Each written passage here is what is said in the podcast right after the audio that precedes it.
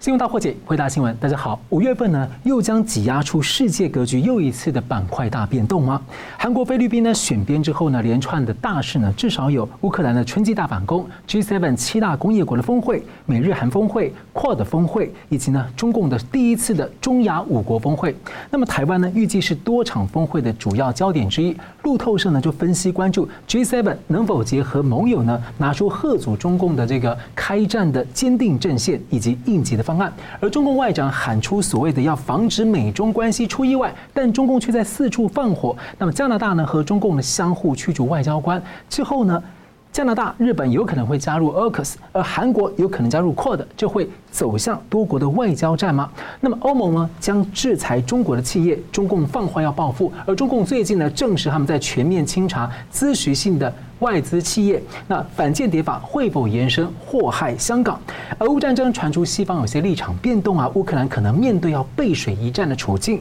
那么中俄会占到便宜吗？我们介绍破解新闻来宾，政治大学国际关系研究中心资深研究员宋国成老师。啊，主持人好，董老师好，各位观众朋友大家好。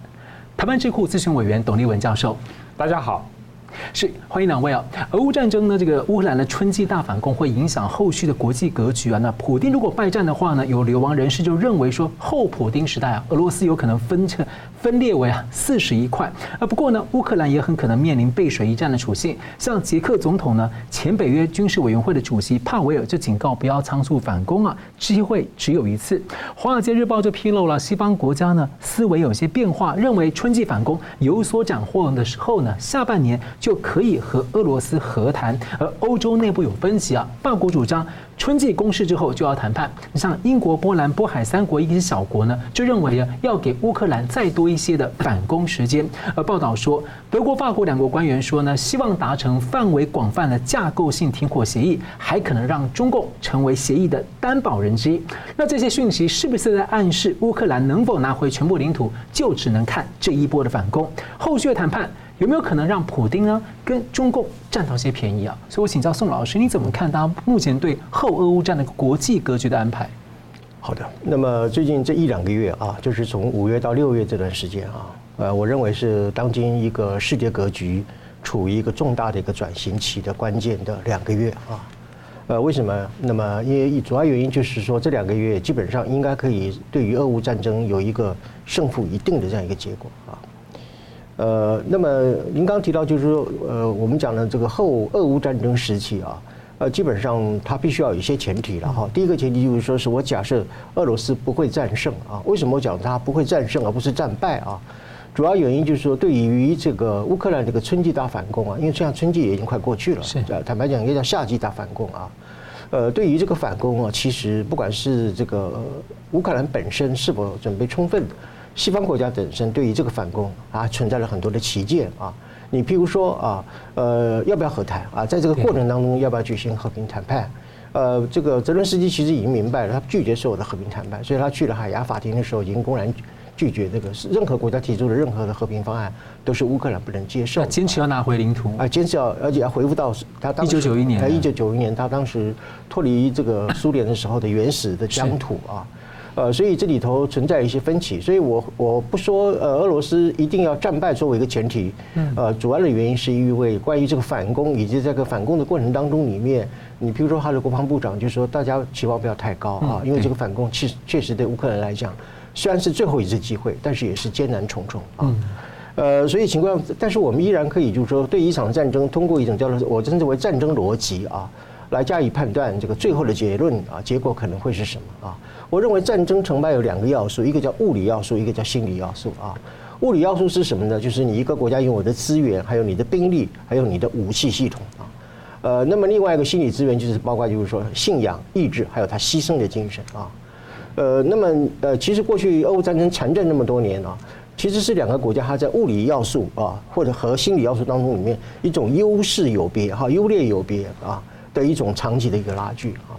可是，像我们从目前的情况来看的话，呃，基本上来讲，就是说，原来心理要素比较强大啊。你比如说，呃，信仰为何而战啊？意志就是说我抵抗的决心。另外一个就是呃，牺牲，就是我愿意为国捐躯而感到光荣啊。这样的一种因素，呃，原来心理因素比较强大的乌克兰，后来因为北约国家对他的这个支援源源不断，特别是武器上的支援，所以就弥补了他的在物理要素上的一个短缺。那么，同样原先占的物理要素比较优势的这个俄罗斯，由于战争一直不能够有突破性的进展，所以它的心理要素也相对的下降。啊，所以在这样的一个物理要素和心理要素的一种比消我长的情况之下，我们可以看得出来，这个胜负其实大致已经底定了啊。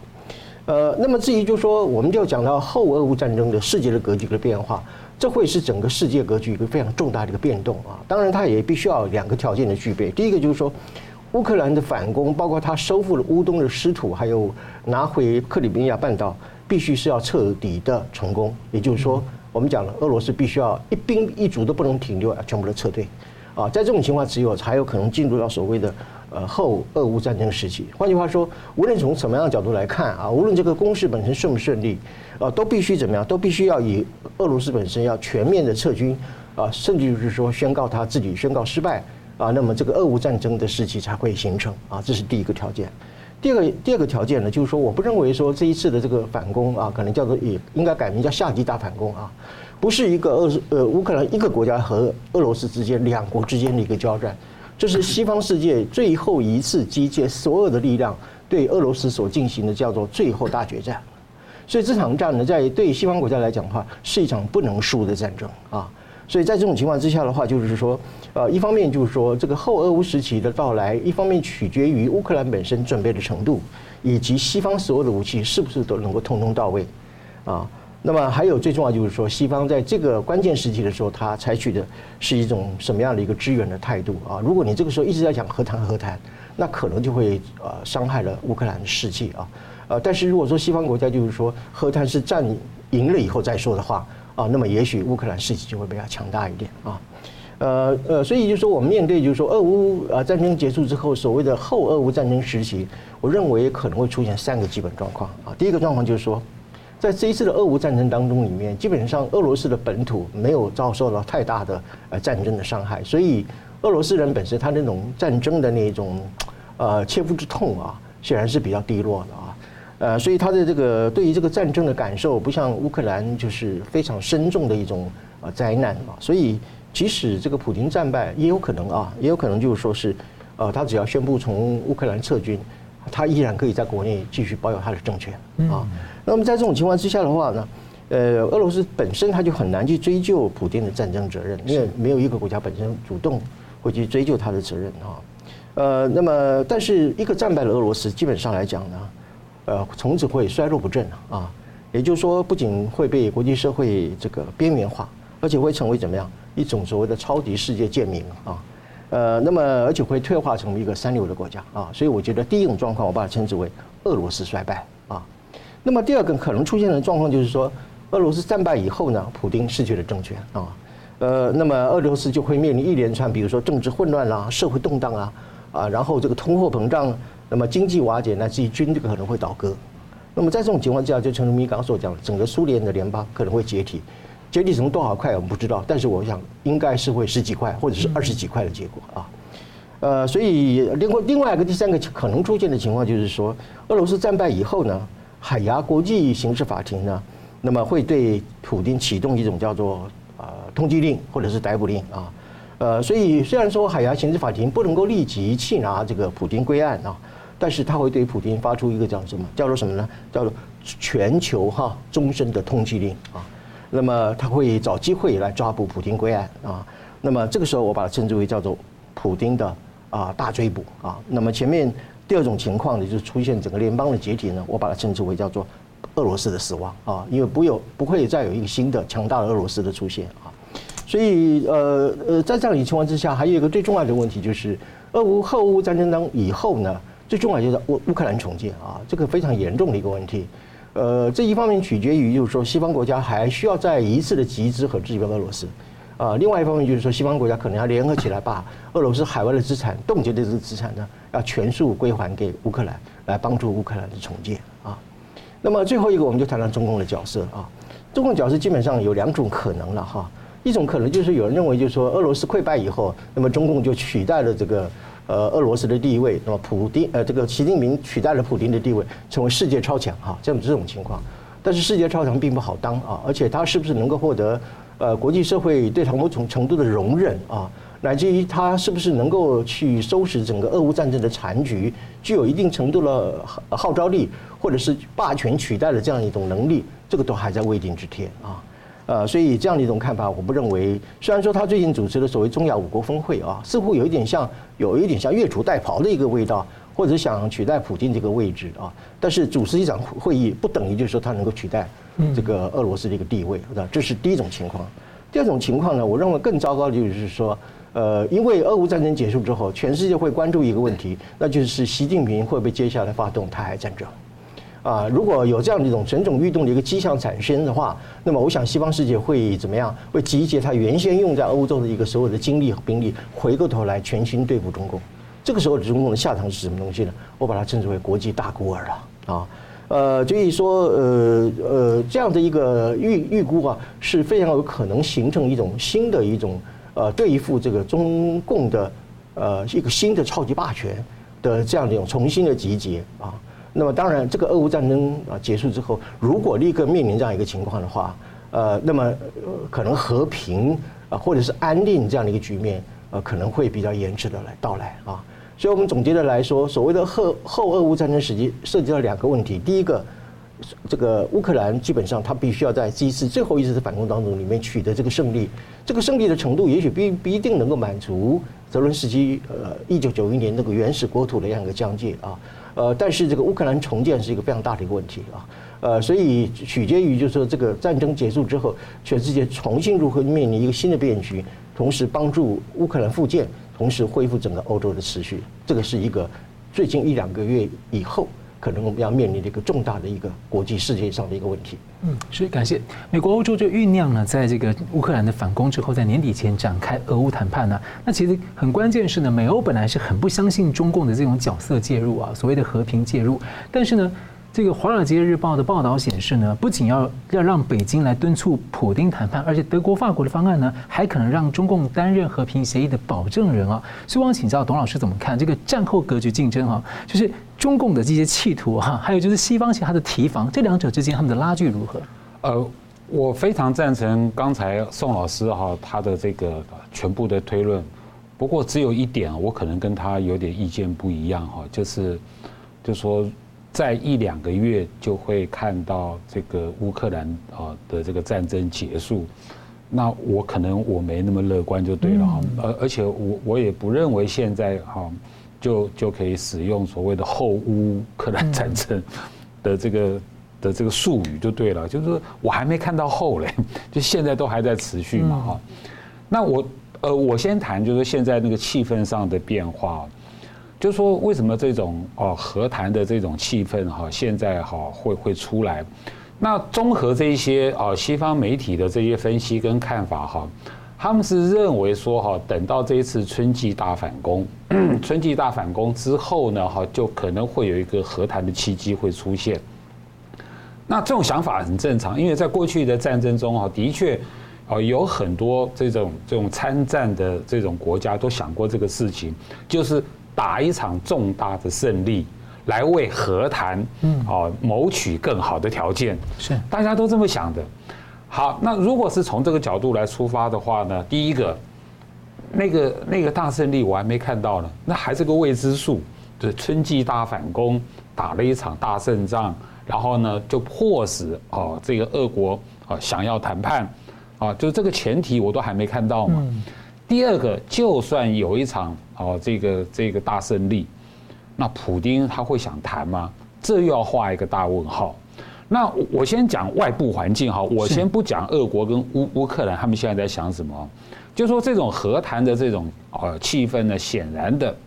啊，我觉得是跟这个习近平跟泽伦斯基上次不是有通电话吗？通电话以后呢，你可以注意到美国或是说哦欧洲的那些主要的哈国国家都认为这是好事。终于通话了，要习近平亲口去啊，亲耳去听一听这个泽伦斯基是怎么说，这是好事。那我觉得是从那个时候开始呢，哈，就是说不能排除和谈的机会，它就会成为哈这个欧洲的这个这个各个国家的主流思想。因为我们都知道，其实德国跟法国是最希望和谈的，欧洲本身就在战场的旁边嘛，他们希望这个战争能够好尽快停下来，即便他们现在仍在支援乌克兰。那站在美国的立场呢？哈，这个美美国的立场啊，据我所知，现在根据报道的话是说，美国的国安会是倾向和谈，美国的这个国务院、美国国防部、美国 CIA 是倾向于支持乌克兰啊，继续战斗到乌乌克兰认为需要和谈为止。嗯，啊，这是两派不同的意见。其实欧洲也有不同意见啊。我刚刚说德国、法国是比较倾向和谈的嘛，英国。还有一些中欧、东欧的国家，像波兰啊，哈，像这个好波罗的海三个国家，他们是倾向支持乌克兰的，因为他们有切身之痛，哈。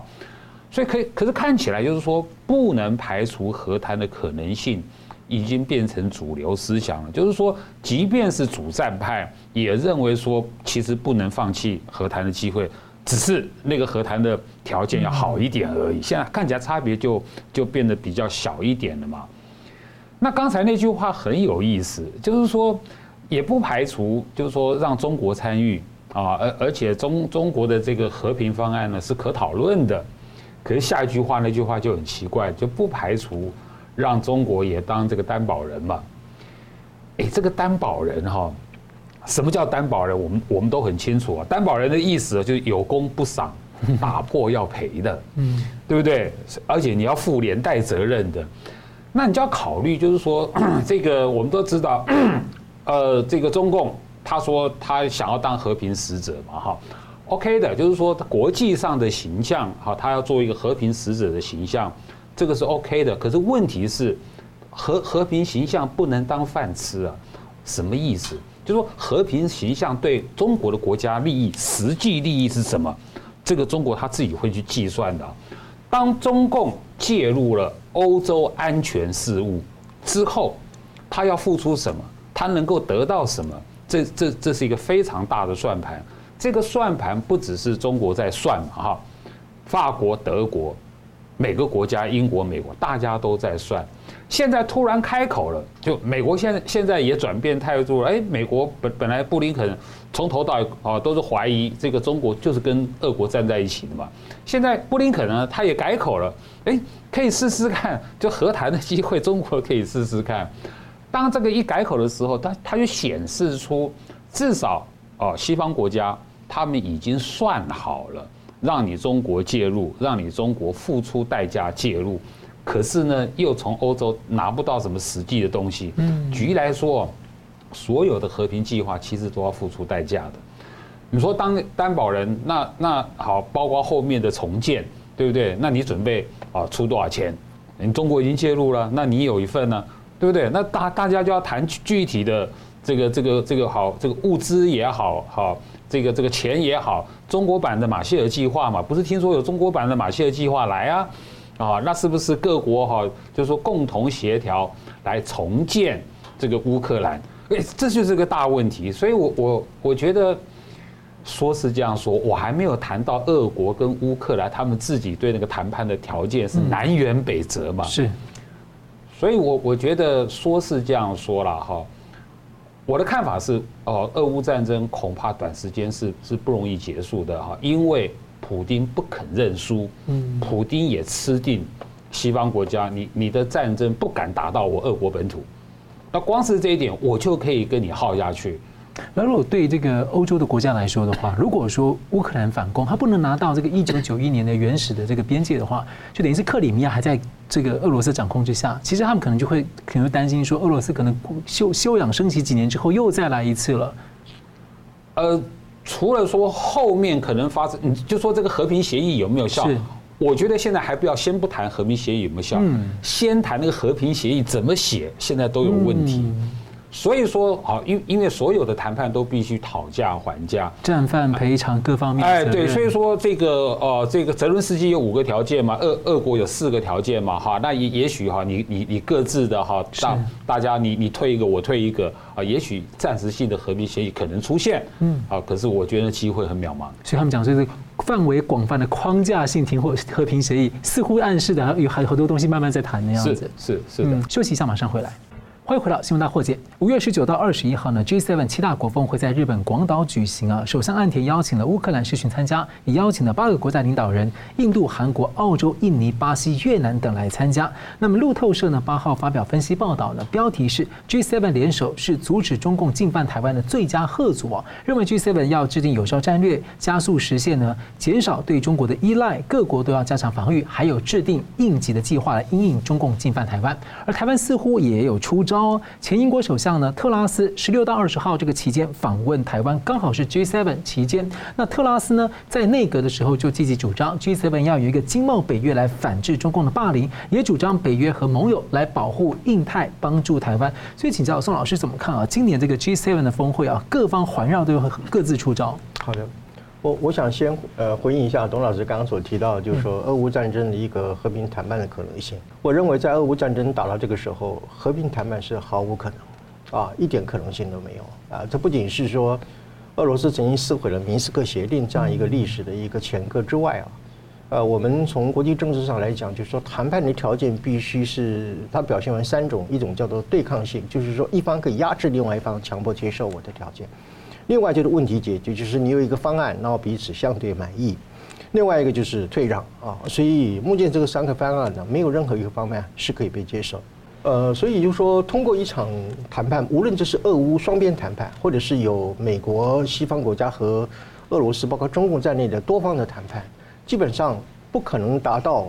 这个呃以一种和平谈判的方式。呃，来达到恢复一九九一年乌克兰脱离苏联的时候的那个原始的版图啊，呃，这个是呃普京绝对无法接受的啊。那么另外一方面的话，就以对普京来讲啊，如果说呃他可以呃谈判啊，然后就放弃他所有在俄乌战争所获得既定的一个果实，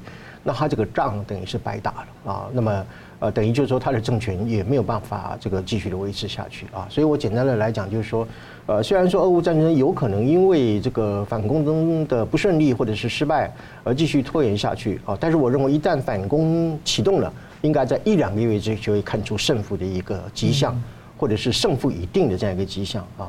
呃，所以我简单的来讲，就是和谈到了目前为止，也许在过去一段时间还有可能，但是到了此时此刻，在反攻的前夕乃至于反攻的过程当中。没有任何一方会接受和平谈判这样一个结果啊。至于您谈到这个 G7 的峰会啊，它会在五月十九和五月二十一号在广岛举行啊。呃，那么预计呢，这场峰会呢会提出一个联合声明啊，呃，叫做广岛宣言啊。呃，其中有几个重点啊，就一个就是说是对于中共这个部分呢，它要要求中共呢啊采取负责任的行动啊，呃，敦促中国怎么样协助重建。啊，俄乌战争之后的国际秩序等等的啊，呃，那么至于说所谓的负责任行动呢，呃，这个声明会把它定义为吁请中共不要借由武力来改变现状。另外一个就是说是呃，不要对任何的国家啊任意的施加经济的压力或者经济的制裁啊，呃，这是第一个啊。可是谈到这个协助重建，特别是希望中共能够协助重建乌克兰的这件事情，我相信中共听了一定非常高兴。啊，为什么呢？因为他的这个基建大队啊，立刻就会开入乌克兰，然后呢，去赚取这个附件的这种所谓的战争剩余财啊，呃，所以我认为这个声明当中里面，如果提出这样一个说法，呃，如果说都中共都不愿意在整个俄乌战争当中里面真正做到了一个和平的一个调停者的话，呃，那么他怎么可能会负责任去进行所谓的灾后的重建或者战后的重建啊？这是第一点啊。那么另外就是关于这个广岛宣言当中里面也会提到，就是所谓的呃核子裁减的问题啊，或者是所谓的半导体的一个供应链的问题啊。呃，我我认为就是说，在这声明当中里面，他们说他要采取一个最强烈的措辞，呃，来这个遏制中共的这个侵略的战争。但是我认为，即使是最强烈的措辞，都比不上任何具体有效的行动啊。呃，所以我认为 G7 的这次峰会固然它非常的重要啊，因为接下来还有这个欧盟的峰会，加上北约的峰会等等，所以三大峰会连续召开。虽然说它的影响是非常重要，它的性质也很重要啊，但是我认为 G7 除非它能够提出一个真正的经济围共，我讲的是经济性的围共，或者是所谓的经贸制裁的有效的一个办法的话，我认为呢，你再怎么样苦苦啊这个告诫中共啊，也是言者谆谆啊，听者渺渺这样一个结果啊。呃，特别就是说，我对于啊，我对于欧洲这个国家，呃，为了要维持欧洲人一种富裕的生活啊，而对中共采取一种经济绥靖主义的这样的一种倾向，我我个人其实是一直持非常保留的态度啊。譬如说，像最近英国的国防大臣、国务大臣说他要去访问香港嘛，哈，目的是要跟中共做生意啊。那么，但是也不回避谈人权的问题啊。我过去常讲，一个这个一个一个经济的价，一个价值的外交，跟一个这个经贸的利益本身，基本上你也许是可以脚踏两条船，但是你终究是不能够并驾齐驱的啊。对于中共采取一种价值的外交的一个态度，是不容于你想再进一步的跟中共做生意来得到经贸的利益，这两个是互相冲突的一个外交路线啊。但是我认为欧洲依然还是沉迷在这样的一个情况之下。呃，讲白了就是利字当头，想多赚点人民币嘛，啊，呃，所以我觉得 G7 基本上还是要靠美国跟日本啊，在接下来的日子当中里面，呃，美日两国是不是能够在这个峰会啊之后啊，或者是当中啊召开的当中里面提出一个对中共更强而有力的一个制裁的措施，才能够真正啊这个让 G7 发挥啊，在整个国际政治上有效的。围堵中共和制裁中共的这样的一个效果啊，呃，但是也值得我们注意一下啊，在这个 G7 国家当中里面，呃，我有一个唯一的国家叫意大利，它是参与了中共的一带一路啊。那么最近他们的总理说，呃，这个要在峰会之前可能会宣布要退出一带一路啊。我们从二零一九年来看啊，在这个意大利签署了一带一路的这种专项之后呢。呃，过去的四年当中，里面意大利对中国的出口啊，仅仅从二零一九年到现在为止呢，呃，增加了从一百三十亿的欧元增加到一百六十四亿的欧元，增加多少呢？三十四欧元啊。可是相对来讲，中国对意大利的这个出口呢，呃，从三百一十七亿的欧元激增到五百七十五亿的欧元，增加多少呢？增加了两百五十八亿的欧元啊。所以你可以看得出来，这个“一带一路”是什么东西啊？其实疫情的时候，就是因为“一带一路”，所以先传到意大利，意大利受重创。对对，因为他那个呃，开放这个中国出境的时候，很多人第一站就是飞意大利的佛罗伦斯嘛，啊，所以佛罗伦斯就爆发了很严重的疫情。哈，所以从意大利很可能在峰会之前宣布退出“一带一路”，就就证明了一件事情呢，这个“一带一路”根本不是什么命运共同体了啊。啊，根本就叫做经济病毒体啊，就是以这个倾销啊来作为一种推行中国新殖民主义的一个工具啊，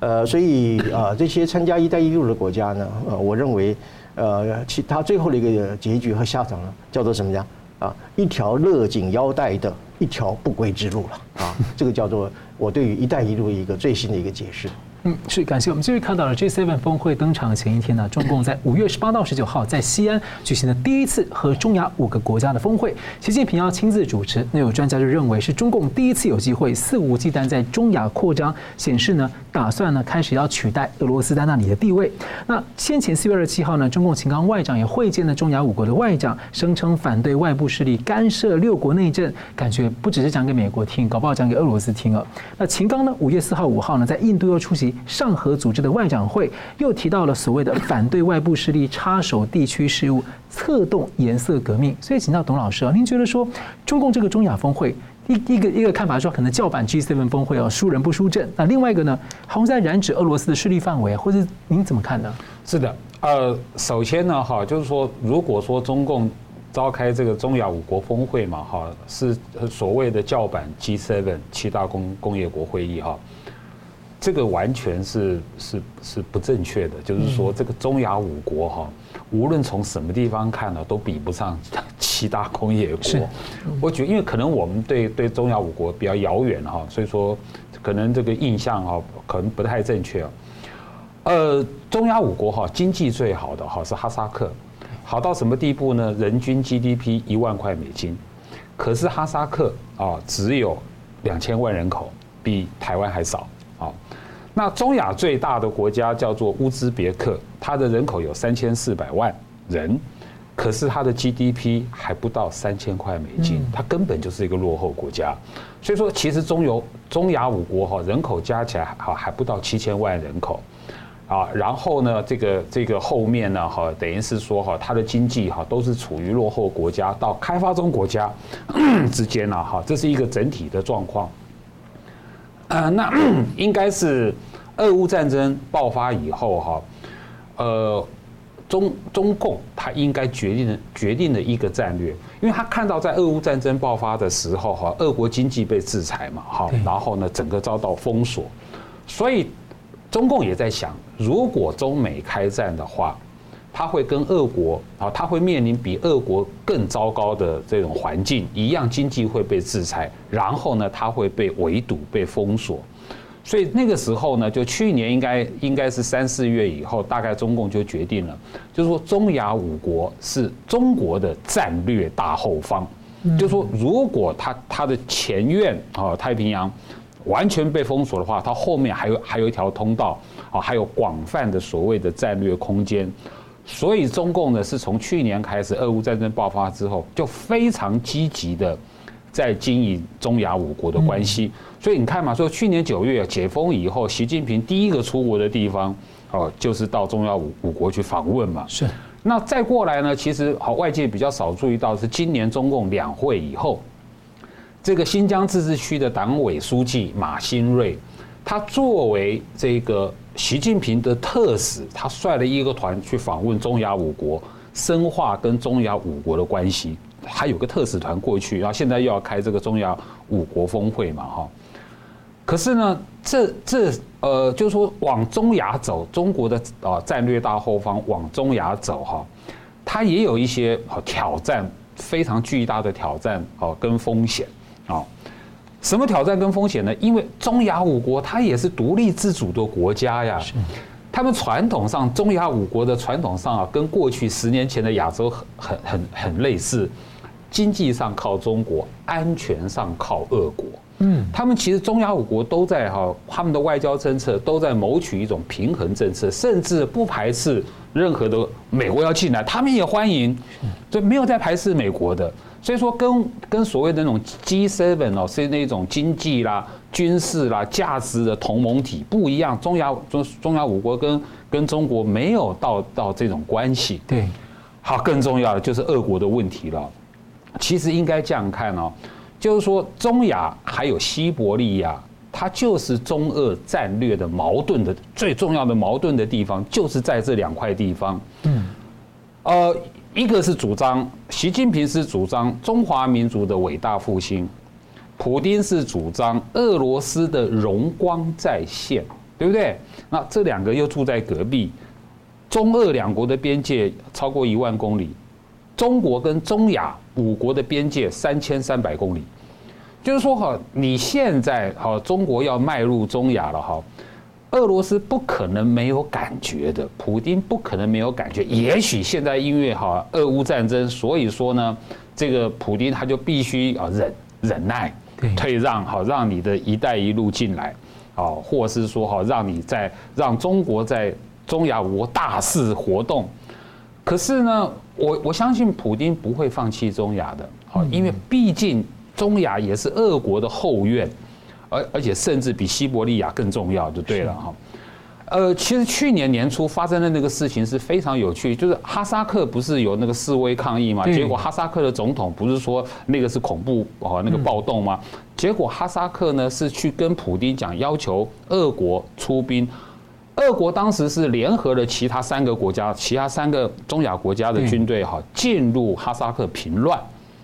那我们就。其实当时我们在节目也讨论过，那你你中共那个上海合作组织难道是假的吗？上海合作组织也成立二十年了嘛，然后呢，上海合作组织的最主最重要的目的不就是反恐吗？那怎么说真的有这个恐怖攻击发生的时候呢？哈萨克是跟俄国开口，不是跟中国开口，提防中共。对，所以说。我我的意思是说哈，中亚五国哈，他们也很聪明，他们也是独立自主的国家，他们也在求自己国家的最好的发展，不是中国的附庸国，也不是中国的小弟，只不过啊，现在需要呃，因因为那边太偏远了哈，是。中中中国有钱啊，一带一路哈，他们就觉得欢迎，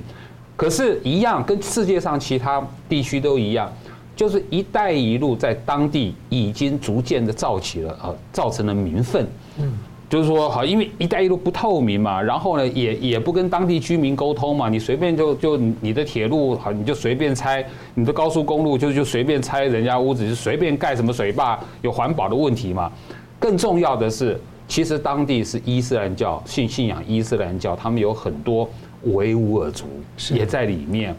新疆那个那个集中营啊，集中营里面，其实中共也抓了很多。有哈萨克人哎，对，不止维吾尔族哦，对，也有乌兹别克啊，也有啊，他们也是被抓的啊，所以说他们心里清楚，他们会防范的这个这个这个中共。休息一下，马上回来，欢迎回到新闻大破解。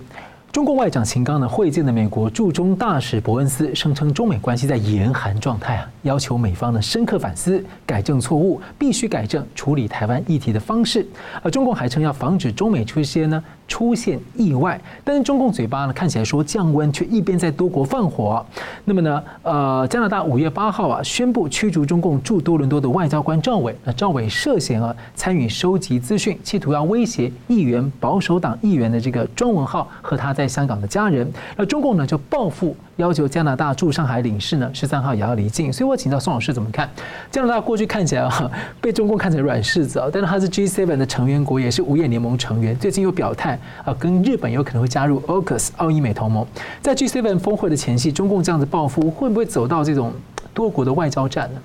呃，好的，一定会走向多国的外交战啊，而且会掀起一个世界各国为了要清除中共间谍啊，形成了一种。呃，我驱逐你，然后你再驱逐我，这样的恶性循环的一种外交的一个报复战争啊。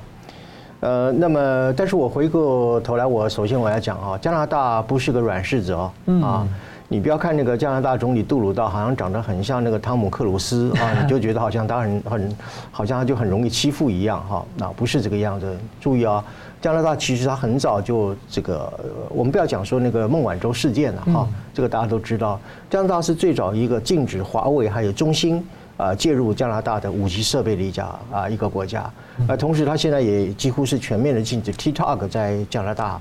啊这个运行啊。所以加拿大不是软柿子。在以前人权问题，他都是骂的讲的比较大声的。对，因为这一次也就是因为加拿大的国会议员对于中共的人权问题强烈的谴责，是，所以才会掀起这个所谓的一个外交的风波啊。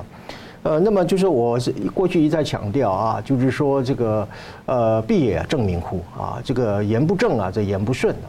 呃，所以我我要讲就是说，中共的外交啊，其实有四个没有了哈。什么叫四个没有了？第一个就是说，中共从来没有外交啊，它只有叫做国际阶级斗争啊，没有这个外交这样的一个概念啊。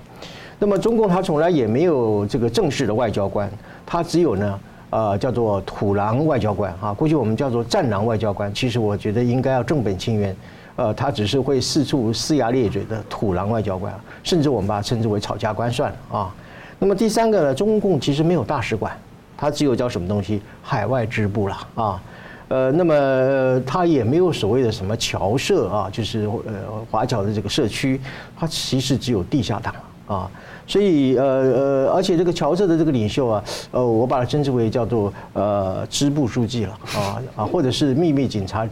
站的站长啊，所以我为什么讲到这一点呢？就是中共的整个世界观和外交观跟我们西方世界完全是平行不搭嘎的啊。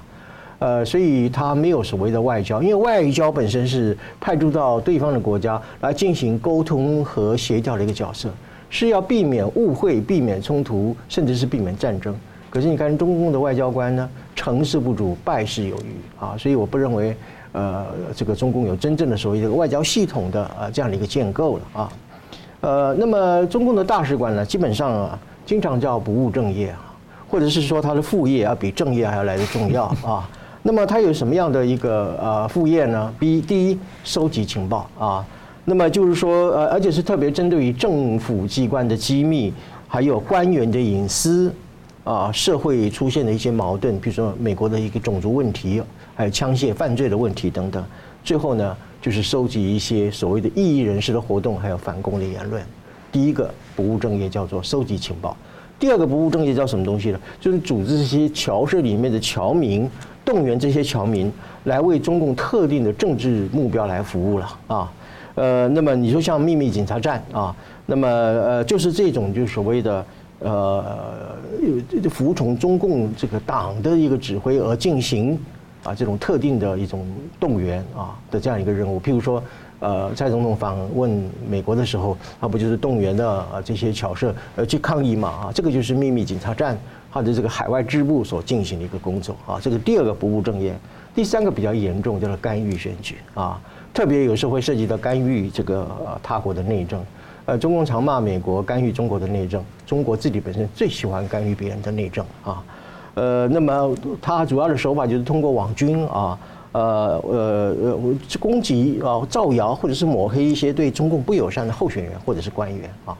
那么同时他会制造舆论或一种带风向啊，来支持他所特定的一个比较对中共友好的这些候选人啊。所以他的不务正业，一个收集情报，第二个是组织侨民，第三个是干预选举，甚至他干预内政啊。所以啊，中共的外交除了我们刚所讲四没有的话，它还有一个三大不务正业啊，这是引起了各国啊对他的一个反感非常重要的原因。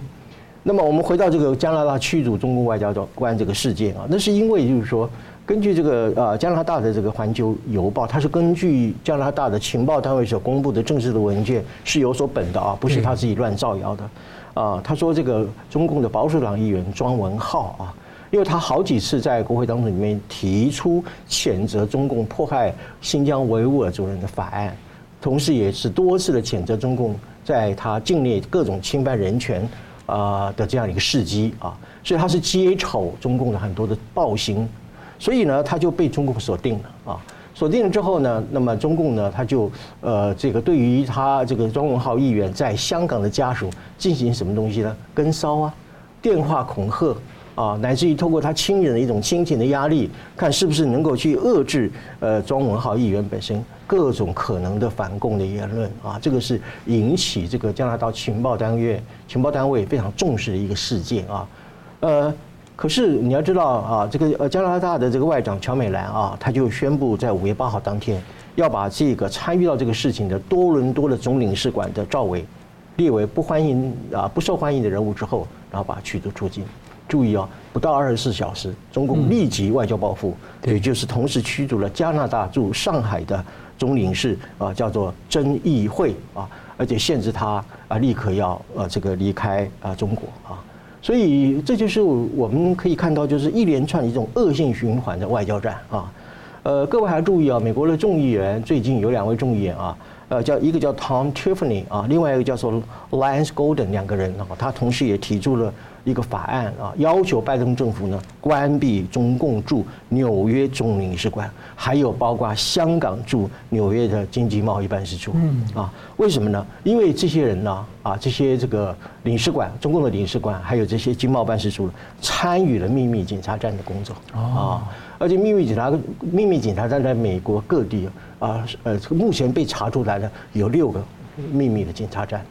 但是除了美国之外，各位注意啊，中共它是是在超过五十个国家啊建立了啊五十个国家中里面超过一百个城市当中里面建立了秘密检查站啊，所以这样的一种动作肆无忌惮对他人的这个内政的干涉，然后利用当地政府的言论自由来破坏当地的民主体制，这个就是中共这一连串所谓的啊外交战的这样一个基本的做法。呃，所以现在就是说，世界各国也警惕了啊，不但就是慢慢的去调查和清除这些秘密警察站，同时也要进行一种什么东西啊？启动了一个叫做清除中国间谍的外交战啊，要把这些窝藏在大使馆里面、窝藏在侨社里面啊，乃至于在新闻媒体或者是一般的社会组织当中里面，甚至包括 NGO 组织里面的啊，听命于中共党的支配的那些秘密的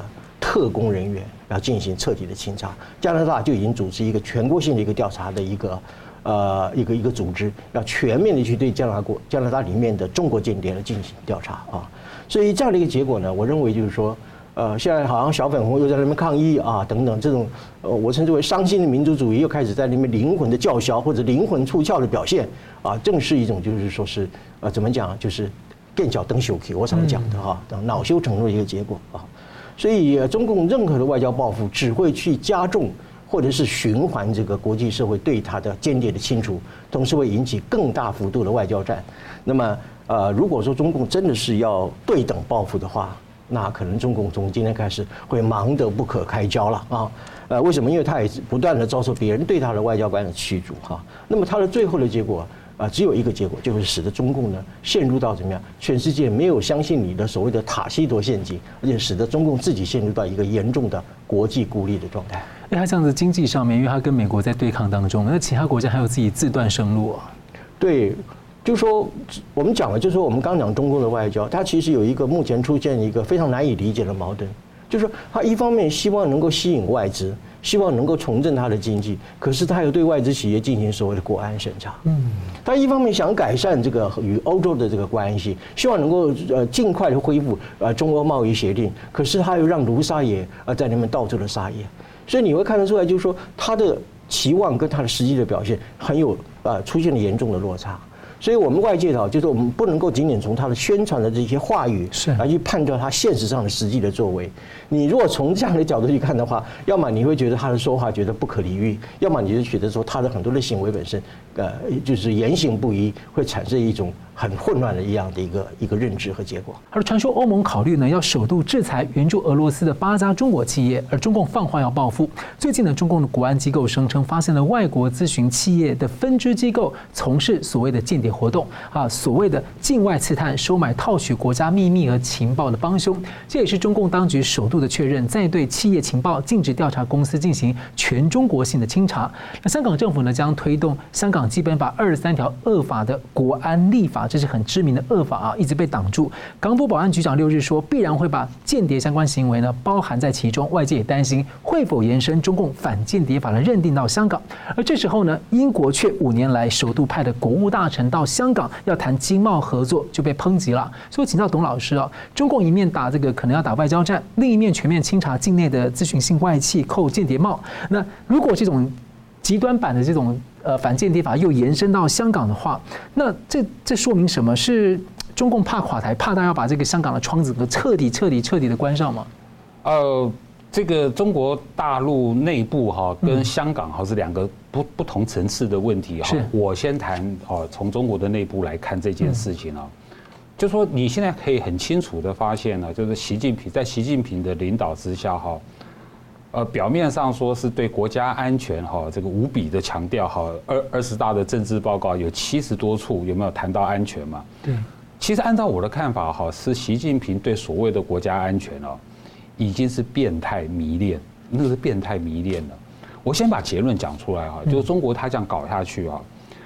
国家安全放在最高的这个优先啊的目标的话哈，什么其他什么经济发展啊，好社会的发展啊等等啊哈。都不重要了，然后中国会越来越自我孤立。啊，定义应该是说政党安全、共党安全，对不对？或是习个人安全嘛？啊，无论怎么样，反正他通过这个法律影响的就是全中国嘛，对不对？还影响中国跟外国的关系嘛？对。所以它的后果就是中国正在北韩化，它在自我孤立嘛。好，那这次是怎么回事呢？就是说重修这个哈所谓的反间谍法。就中共在二零一四年他订立这个反间谍法的时候呢，其实已经把全世界吓坏了。是，那个法律原始的法律呢，四十条，啊，已经啊这个已定得非常的严密，方方面面的哈。这次重修呢，再加了三十一条，总共七十一条。那是什么意思呢？其实其实中共的法律就是这样子，我们以以前也讨论过嘛。中共的法律啊，就是他把他所能够想得到的抓人的理由，通通写进去。那二零一四年定的嘛，哈，可是二零一四年到今年二零二三年呢，哈，这几年来哈，这个整个社会的发展哈，或是国际关系的发展、全球化的发展有非常多的变化，有些变化是中共原来没想到的，哈，现在通通想到、看到了，通通把它写在法律里面。不过我要强调，即便没有法律的话，哈，中共也会照照做。对啊，有了法律的话，哈，中共不一定会做啊，这完全看中共他自己的决定。可是这次看起来不太一样，就是说，在这个修法的过程里面呢，哈，呃，一我先讲我们台湾对我们台湾直接的冲击，嗯，你就可以看到，就是说，对这个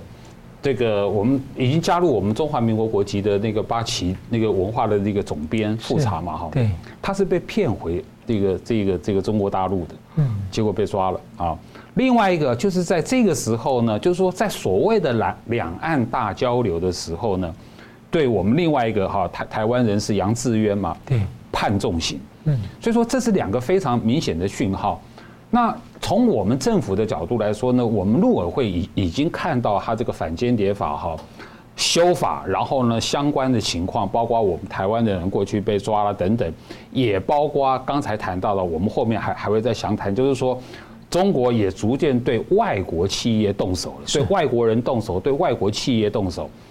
这个时候呢，我们的陆委会呢就特别归纳了，就是说哈，我们台湾人到中国大陆去啊。你过去曾经发生被被被以国家跟国家安全有关的罪名哈来逮捕的啊，有他这个这个陆委会分了十个十种样态，请注意哦，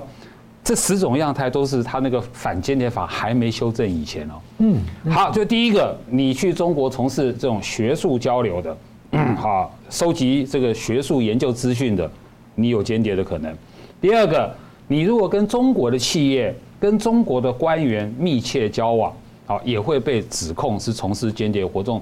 最近日本他不是有个制药厂的一个重要的干部啊被抓了，日本的日日本人嘛，在中国大陆被抓，他被抓的莫名其妙。对，日本政府也觉得莫名其妙，就是说他哪有从事什么间谍活动？哦，no，可能就是说你这个中共对间谍行为的定义跟外国是不一样，可能就是这个日本重要的干部，因为他有很多中国朋友嘛，吃饭的时候啦。啊，问了一句话，哎，习近平最近还好吗？啊，习近平的健康还好吗？哇，这个踩踩到雷区了，打听国家重大机密，啊，或是说啊，过去三年疫情呢啊，哦，对不对？这个这个，哎哎，你们中国的企业好倒了多少家？哦，这是国家机密，所以说好，就说你这个从事好，就说你跟中国的企业、中国的官员好交流，然后你问他事情。这个就是收集情报，再过来呢，好，你你在你在这个中国大陆呢乱拍，啊，拍摄啊，也许港口啦，好，山上啦，不知道啊，你不知道什么地方是他的军军事重地，你不知道的，啊，可是就说你是啊，好，诸如此类，呃，我们上个月他这个东森有两个记者，他就是在福建，因为他他他听呃呃，应该是四月没有错嘛。然后呢，不是说这个中共宣布呃那个平潭要军事演习吗？啊，这两个记者呢就冲到那个演演习区去。那个演习区在海边嘛，海边还有游客呢。啊，就是说这个这个、有有这个当地福建的那个人，然后都在那边玩嘛。啊，他就去拍，哎，结果被扣留了。就说那一整片都是所谓的军事啊机密区，可是中共没有公告，他说了算。好，诸如此类就对了。好，那现在的问题哈是是当这个当这种反间谍法哈看起来要普遍的扩及到外国企业的时候，所以你看了美商公司这种咨询性服务的公司，在外国在中国大陆哈跨国公司中国大陆开的这种办事处啦或好这个分公司啦哈，现在都拿不到任何数据了。嗯，那呃是什么数据？到底什么数据呢？我举例来说，哦，工工商业的登记资料。拿不到，这最基本的，这是最基本的专利的申请，整个申请拿不到。呃，现在好几个哈，可能宋老师也知道，好几个中国大陆的学术论文库对关闭了。哇，哎，学术论文不给看，还有各级政府国家的哈国家的统计数据，像通通不给看了。所以呢，好，这个已经拿不到数据了，然后呢，又又跑跑去好美商公司在。在北京，在上海两家分公司冲进去抓人，哎，真的抓人了，搜查公司抓人，说你涉涉嫌间谍。那你这样子对所有的外企来说，你你要怎么能够在中国大陆做生意啊？你得叫我逼着我闭着眼睛做生意啊？是，就是说你连基本的市场调查都不行。对不对？我我刚刚说工商业登记其实很重要的，譬如说我我随便举例，我要开汉堡店的，我也许去问一下，哎，你们整个中国大陆的汉堡店登记几家？对，哎，你不知道，所以说哈，未来中国会越来越孤立，越来越北韩化。那香港情况呢？香港香港早已经死亡了，香港会越来越内地化。然后我之前也讲过，中共的对香港，习近平对香港的政策。就是啊，留岛不留人，然后呢，把香港彻底摧毁，花三十年的时间再重建另外一个香港，那个香港会跟深深圳深圳一样，深呃，所以中共很有把握，深圳三十年建建立起来，把香港整个摧毁。再重建一个香港，如此罢了。如果反间谍法弄到香港来的话，那这样在香港目前留在那里还有很多的外资跟这个港啊，会的会的，变成一个庞大的人质肉票，会不会？是是的，所以说呃，我刚刚说了留岛不留人哈，所以说中共会用这样威吓，你要走赶快走，外外国企业、外国商业什么外国的金融公司要走就走，习近平不 care。哇，节目最后我们请两位来宾呢，跟我一分钟总结今天的讨论啊，请宋老师。好的。呃，乌克兰是决定最后把握最后一次要进行啊所谓的大反攻，不管我们称它为春季大反攻，或者即将到来的夏季大反攻啊，只要这个反攻一旦启动的话，我想俄乌战争会最快在一两个月当中里面啊分辨出胜负的结果啊。呃，那么对于苏联来呃，对于俄罗斯来讲的话，它极可能面临从苏俄呃苏联以来第二次的联邦的解体啊。呃，有很多的观察，他认为就是说，由于这个苏俄罗斯联邦本身它是非常复杂的，有一些呃呃比较中亚的国家或者是远东地区边长莫及等等，呃，所以这个命运对俄罗斯来讲，我认为就是俄罗斯死亡的一个时刻的到来啊。呃，那么有人认为中共可能取代俄罗斯的一个超强的地位，我认为没有这个可能啊。目前我认为这个习近平已经准备丢包了哈，抛弃呃普丁。为什么？因为他已经预估到在春季大反攻以后，俄罗斯可能会战败哈。呃，所以我觉得中共的角色顶多就是捡一点账或者便宜货了啊，扮演一个第三方第三方获利的这样的一种投机的角色而已啊。呃，因为中俄之间其实从来都不是真实的朋友，我过去讲过，他们是假朋友啊。呃，所以呃，当然我们也要看这个呃，普丁在战后之后，他在俄罗斯境内还有多少剩余的控制一个能力啊？那么最后我们讲到这个外交战这个问题啊，呃呃，目前呃全世界开始警惕到中共的这一种海外的渗透，呃，乃至于通过他的这个内部社会的民主的机制去破坏他自己本身呃国家的民主体制，这个是非常严重的主权的渗透。是一种主权的侵犯啊，所以在这个前提之下，世界各国一定会掀起一场清除中国间谍的这样的一种啊运动，同时也会，如果中共要对等报复的话，那么一场不可避免的国际外交战一定会应运而生，而且会产生对中共非常不利的一个后果。董老师，OK，呃，其实呢，我们可以看到哈，就是中共它虽然在进行所谓的大外交。甚至在国内哈，呃，同时就是说进行，一方面说它它要经济发展，最近还召开了两个哈，这个这个商业企业性的高层论坛嘛。李强总理呢哈，这个说口口声声的要改革开放，要保证外好这个外外资呃的这个安全等等，可同时又在哦这个搜查外国企业，又在抓人，所以你可以看到外交也是一样，一下是战狼外交，一下是和谈外交，所以说。呃，我觉得中共现在的对内对外政策都陷入了一个极端的混乱、极端的摇摆。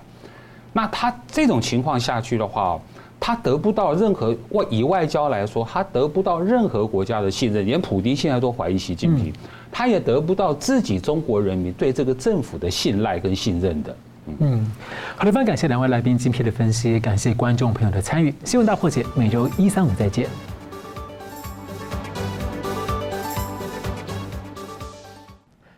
如果您喜欢我们的节目呢，请留言、按赞、订阅、分享，并开启小铃铛。那么，感谢各位呢长期对我们的支持。新闻大破解团队呢将持续为您制作更优质的节目。